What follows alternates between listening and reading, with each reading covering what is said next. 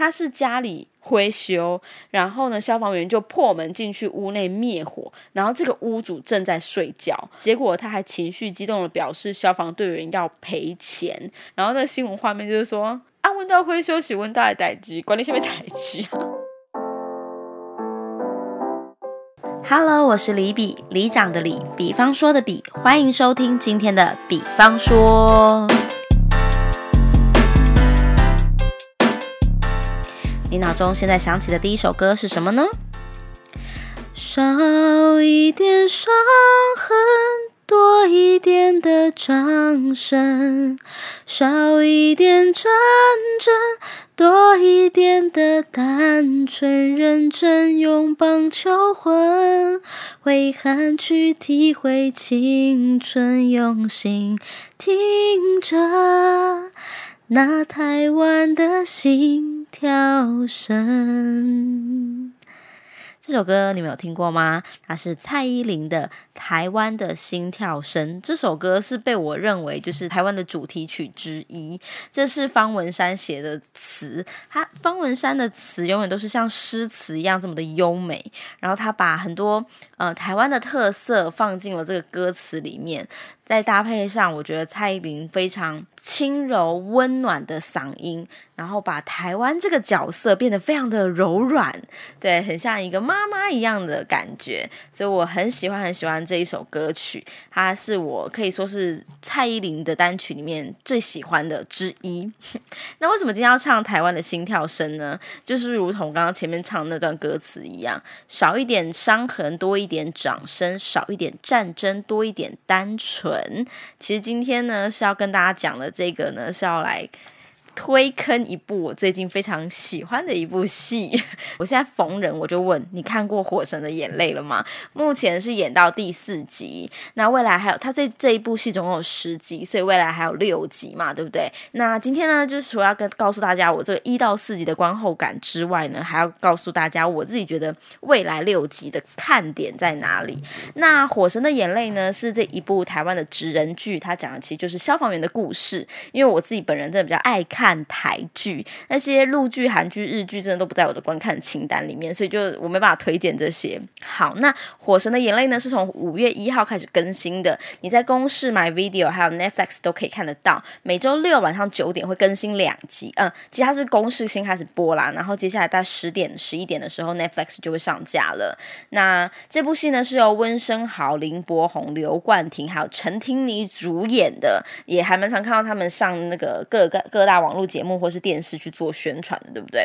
一开始看到这个组合，真的觉得哦，这是一个什么救援小队的黄金阵容吗？三男一女，跟我跟我儿子常看的玻璃很像，也没有了。后来知道为什么他们会这样设定了。三男一女其实每一个角色呢，都有他各自想要呈现的压力，包含是在温生豪里面，他是饰演一个呃比较老鸟的角色，他还不到分队长，他就是一个老鸟。那面对着家庭跟工作的压力啊，那他这个中间如何去做？做平衡。那在林柏宏呢？他其实就是一个呃年轻的热血的消防员，他外表看是非常的阳光，但他其实背负着是呃爸爸的期许，还有哥哥意外。上升的这个双重的心理压力。那刘冠廷的设定呢？他其实就是一个，他是来自一个单亲家庭，然后他是一个非常火爆的一个消防队员，仗义直言。所以啊，他其实是很多那种观众的 OS 的发射器。就是我们看到的时候，我们会觉得说，哦，你怎么怎么这么怎么这样啊？那安内啊什么的。那刘冠廷他都会用他非常接地气的口吻，帮我们把这些。就是呛回去啊，呛那些民众啊什么的，看了都会非常的舒爽，所以他真的是很畅快的一个角色。陈婷妮呢，她呃，她有一个非常情绪化，而且很爱情绪勒索的妈妈。那妈妈有一点重男轻女，为了要证明自己，所以她去到了消防呃考呃考了消防员。但是在这个重男轻女啊，还有社会压力下，大家会觉得说，女生就是结婚就好，乖乖相夫教子，为什么要来这个火场出生入死？但是陈婷妮的角色非常重要，她在这么勇猛的这个直来直往的这个消防队当中呢，其实女性的消防员有非常重要的成分存在的。那这个故事的背景设定就是在大原市的同安分队的消防队员，当然不止这四个主角了，他们还有一些就是，比方说像胡世安，就是胡瓜的儿子，他在里面也是演一个小菜鸟。然后还有里面一个所所谓的凤梨王嘛，就是他只要他值班一定有大状况。然后这个人呢，夏腾红，他也是之前在未来。妈妈有没有跟刘品言配对的那个男生？对他们这次也都有出演。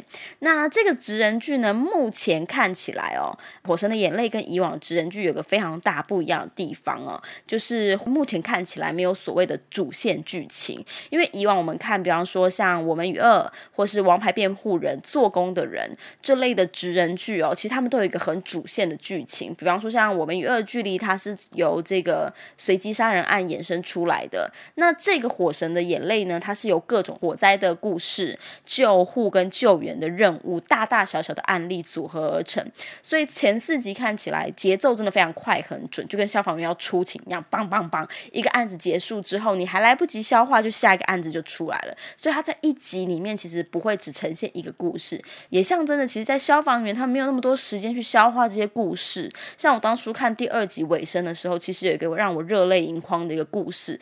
我就是还在，就是情绪层刚提上来的时候，它结束了。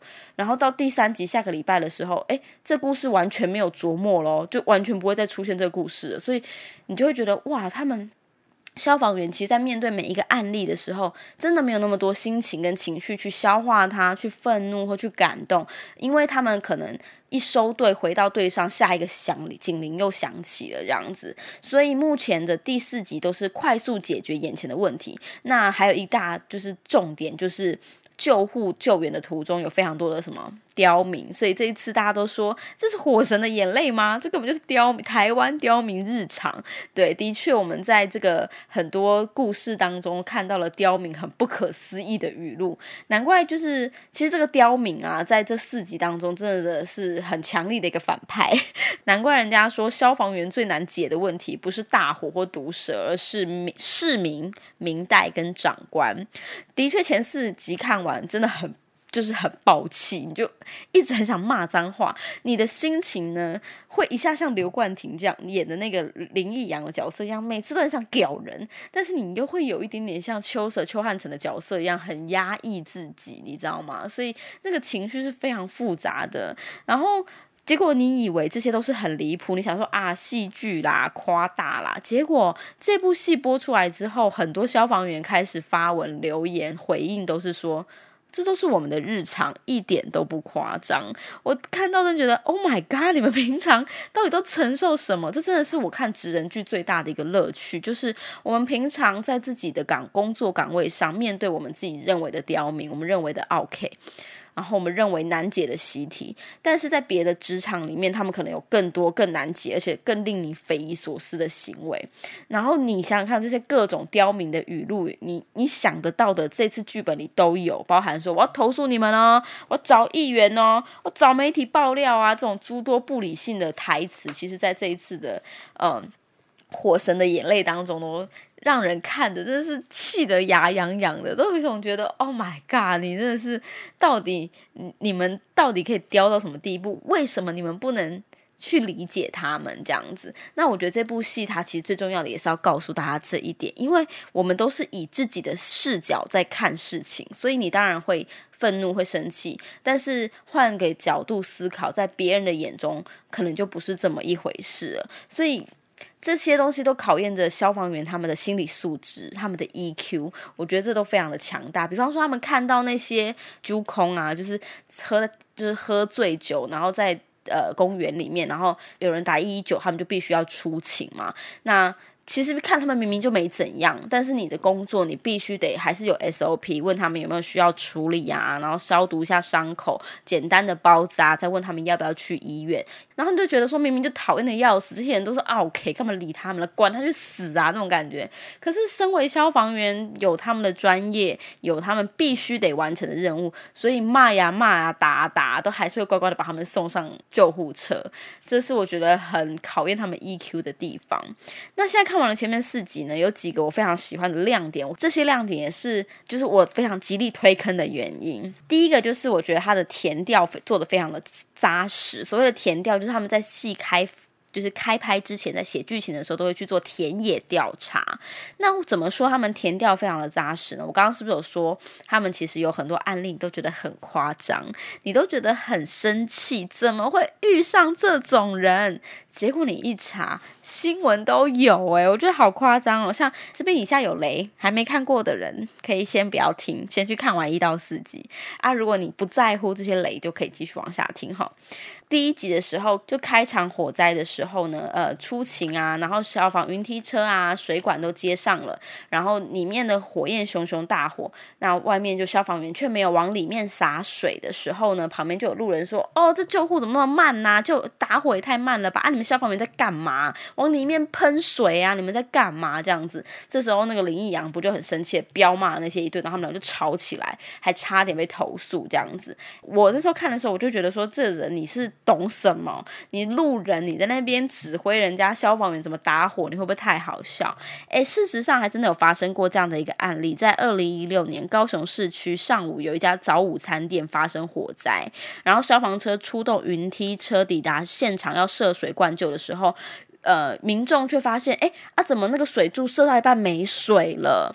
然后他们就会觉得说，啊，很夸张哎，哪有云梯车没水的？水代沟再出来啊？你们是不是延误救灾啊什么的？质疑消防队员的救灾不力。但实际上情况就是因为为了避免打火兄弟进入火场的时候受伤，所以有人在里面是不能洒水的，所以他们才会在管线都弄好，本来在喷火好，呃，本来在喷不是喷火，本来在喷水，然后当打打火。弟兄准备要进场的时候，他们的水就会收下来，就是这样现实的情况发生。我刚刚念的不是剧情哦，我刚刚念的是现实的案例，就真的是这样。原来真的有这种事情，这样。再来还有一个大家印象都还蛮深刻的，就是在戏里面是有一个家长，然后打一一九说小朋友跌倒受伤很严重，就一看只是一个简单的擦伤，但他坚持要求送医院，然后在救护车上还不停的就是吼那个。驾驶说：“快一点，你开快一点，我开都比你快，你不闯红灯你在干嘛？”这样子彪骂一顿，然后结果后来就真的果不其然发生车祸。那这个案例我那时候看，我觉得每个人看一个都超气，就觉得这个妈妈恐龙家长真的很讨厌，怎么可以演的这么讨厌？然后那时候想说，这种恐龙家长是不是特例呀？不管这个恐龙家长是不是特例哦，但之前曾经有一个案例是在新北市有一个妇人跌倒受伤，然后他就要求救护车，呃，就是照理来说救护车会看来看你状况之后，把你送到离你这个事故发生最近的医院，对，但是呢，但是这个妇人她跌倒受伤之后，他说，呃，要把他送到。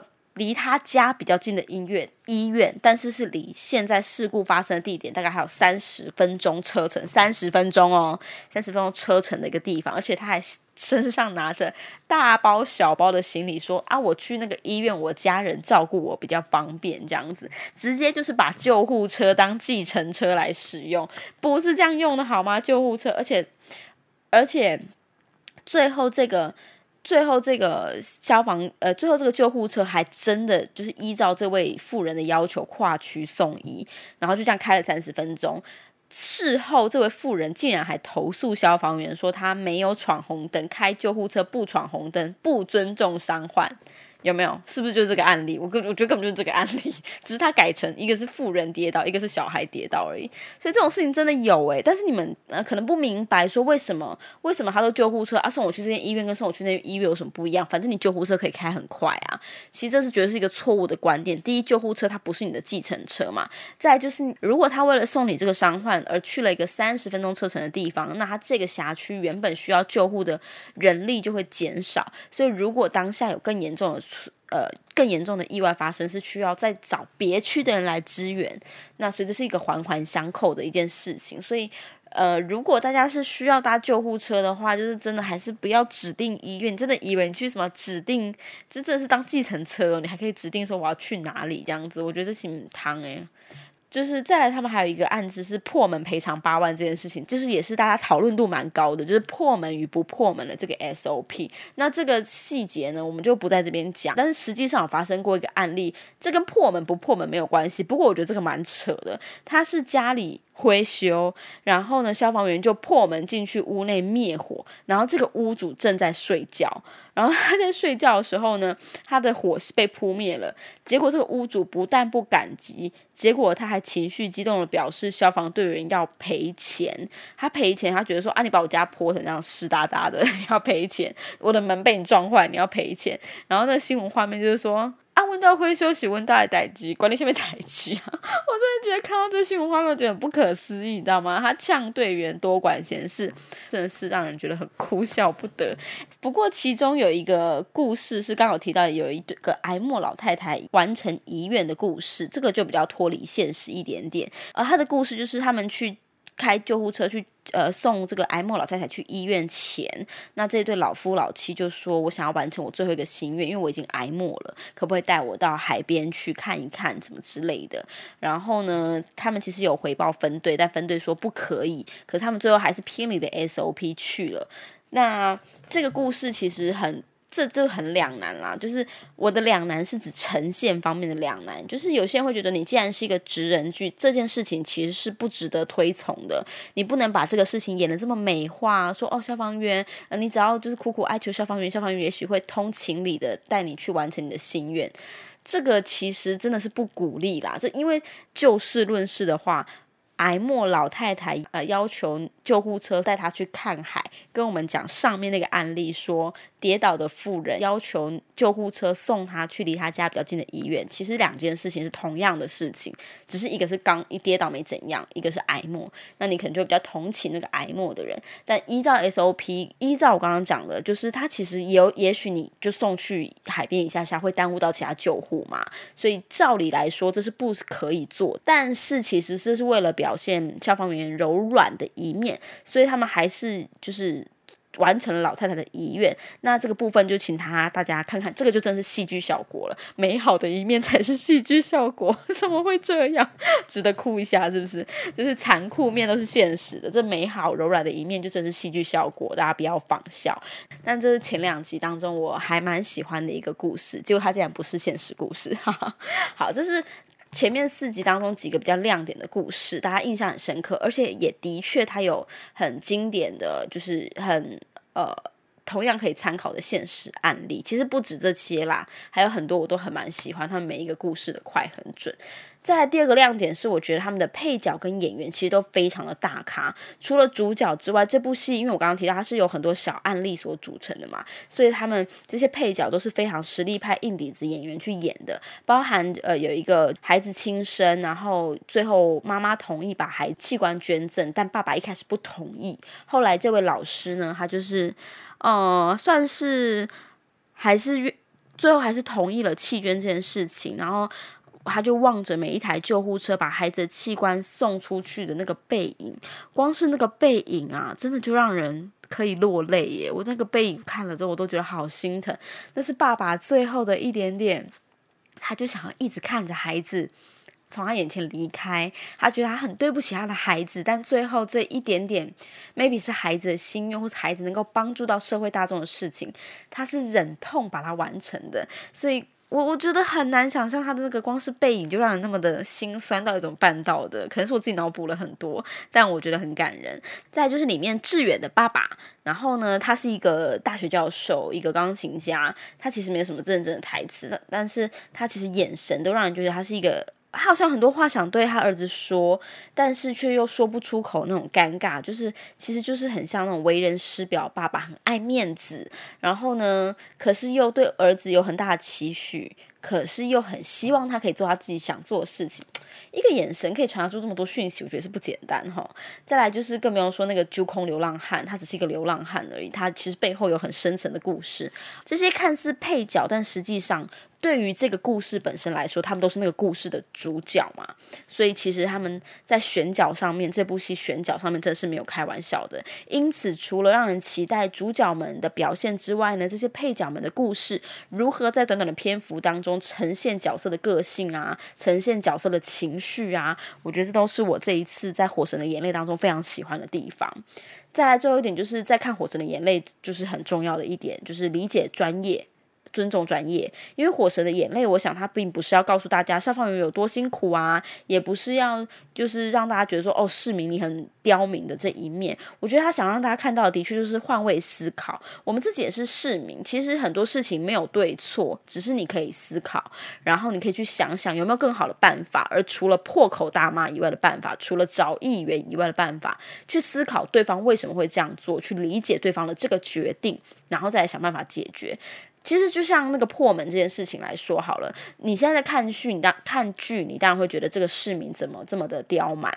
但是说实在话，如果你今天跟朋友出去吃饭，回家发现你门被就这样被敲破了，你你会不会觉得很莫名其妙？那你也不可能摸摸鼻子想说，哦，对不起，谢谢你救我，可能是怎样怎样，那我自己修那个门好了。你可能会想要要求赔偿，或者是你可能会找身边的媒体记者朋友们爆料。其实这件事情双方好像都各有各的立场。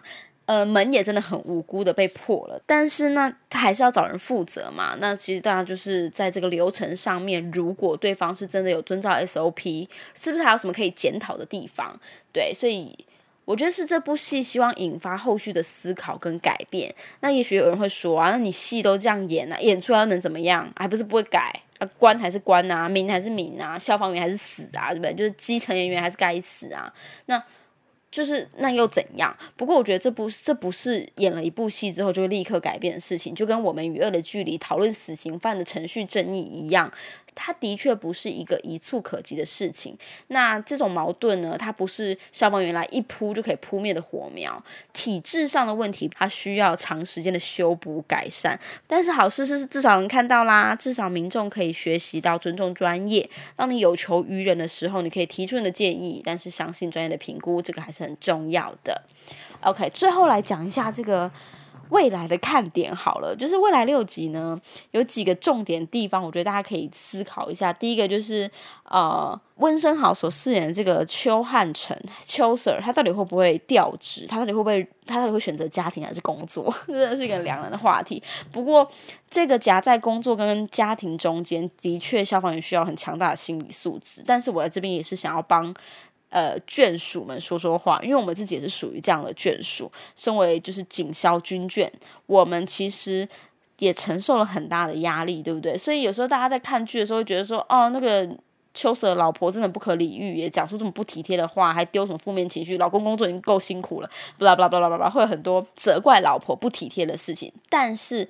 换位思考又来了，想想老婆一天在家二十四小时一打二，产检的时候没有人陪，然后生产的时候也没有人陪，那你当然会说你在选择你这个老公之前，你就应该知道这件事情了。不过知道归知道，面对到的时候还是会抱怨，而且我觉得是该抱怨的，因为你不抱怨，真的也没有人会知道这件事情，还是要讲出来的嘛，对不对？我觉得可以发泄出来，是我们作为眷属一个。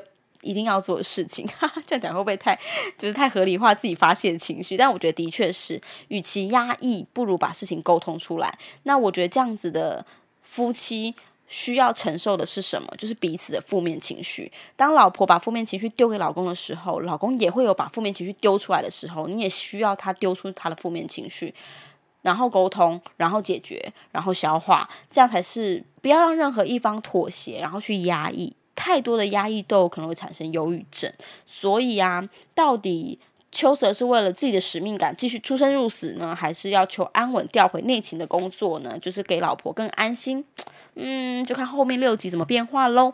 好，再来还有个看点呢，是我最不想看的点，就是因为其实。最近这两年来呢，其实台湾发生了很多重大的火灾，比方说钱柜 KTV 案跟桃园保龄球的火灾案。那这一次我看到预告片里面，感觉他有提到这个钱柜 KTV 案哦，而这个桃园保龄球案其实是违建安检的问题，导致消防人员殉职。那这两个案件会不会在《火神的眼泪》当中出现呢？的确是未来接下来这六集很值得关注的一个地方。再来还有一个很重要的。看点叫做全员殉职，这是现在网络上很热烈讨论的点。我当时看到这四个字的时候，我觉得也太夸张了吧？怎么可能全员殉职？后来我想一想，我觉得不是没有可能呢。为什么呢？因为我其实很害怕这个结局的。但是我从网络上查到一些资料，发现有一些很雷同的地方哦。比方说，第一就是导演呢，其实他当初就是看到了这个桃园保龄球火灾案，所以让他决定要发，他发现了消防员的人力不足，还有一些问题，他决定要开拍一部跟消防员有关的职人剧，所以你就会联想这两个这个案子跟这个剧情的关联性。那这个保龄球案就是六名消防人员殉职，嗯，好害怕，就是对，所以你就会有点想说，诶，那它是不是会有关联性嘛？再来就是，呃，当初桃园保龄球。管火灾案出动的这个单位就是桃园市的永安分队，而这次《火神的眼泪》当中呢，他们架空的城市呢就取名为大原市的同安分队，这也太像了吧！导演，你是不是有什么嗯，让人觉得很奇很害怕，对不对？不敢想象，也很难想象这。这个案这个剧情最后如果走上了是这样的结局的话，让我们继续看下去，对不对？最后想要跟大家说，今天这集真的比较长，因为我们讲的其实是我自己对这部戏最近讨论度这么高，我自己也非常有感而发，因为我自己非常喜欢看职人剧，我很喜欢导演他说的一句话，就是《火神的眼泪》它并不是一部打火英雄片，它不是要强调他们成功的解决了一个重大的火灾，成功的救出了所有的市民朋友，然后这种。英雄主义的行为，而它是一部更贴近现实的消防职人剧。讲到这里去想说，如果要真这么贴近现实的消防职人剧，是不是让人更害怕那个结局了呢？好，我们真的是可以开开赌盘，你觉得会不会全员殉职这件事情了？那最后再跟大家说一下，《火神的眼泪》。如果你今天听完之后也真的很想看这部戏的话呢，每个周六晚上九点在公视跟 My Video 呢一次播出两集，Netflix 呢是每周六的十点跟十一点分别上架。所以礼拜六晚上，Come on，宵夜给他准备起来，当孩子都睡了，就是你追剧的时间啦。欢迎大家一起支持台湾很优质的戏剧《火神的眼泪》。等到。火神的眼泪全部都演完之后呢，maybe 我们可以再说一集这十集的观后心得。那希望大家都可以加入这个世界，跟我们一起讨论火神的眼泪。今天的比方说就到这边啦，我们下次见，拜拜。